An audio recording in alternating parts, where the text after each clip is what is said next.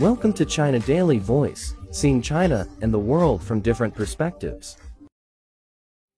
Chinese people aged between 18 and 44 grew taller on average over the 2015 to 20 period, said an official with the National Health Commission on Monday. Average heights for men and women in this age group edged up 1.2 centimeters and 0.8 centimeter to 169.7 centimeters and 158 centimeters respectively during the period. Liu Jinfeng, director of the Department of Food Safety Standards, Risk Surveillance and Assessment with the Commission, said at a news conference. Monitoring results revealed that the nutritional and health status of Chinese people has continued to improve over the past years. And the disparity between urban and rural areas is gradually narrowing, he said.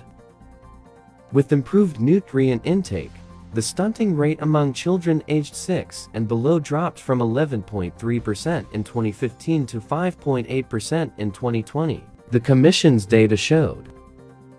Furthermore, the average daily per capita consumption of salt from cooking dropped by 1.2 grams over the years to 9.3 grams in 2020. As of the end of last year, about 13.7 million babies in previously impoverished areas in China had benefited from a nationwide program aimed at improving their nutrition, the Commission said.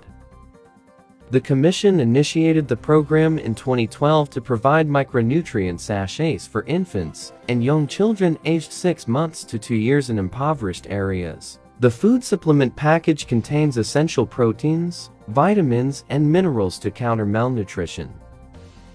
China also launched a program in 2011 to issue nutrition subsidies to primary and middle school students in rural areas.